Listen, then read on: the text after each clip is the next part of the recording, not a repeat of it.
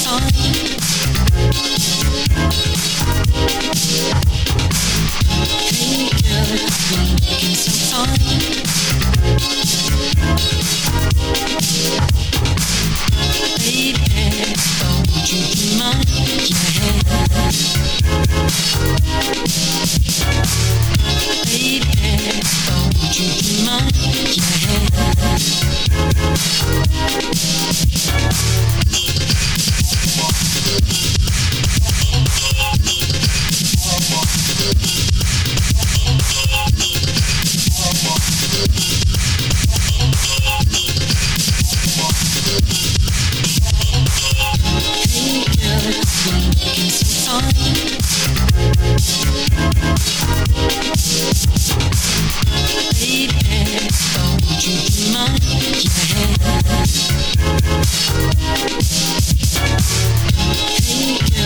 you're looking so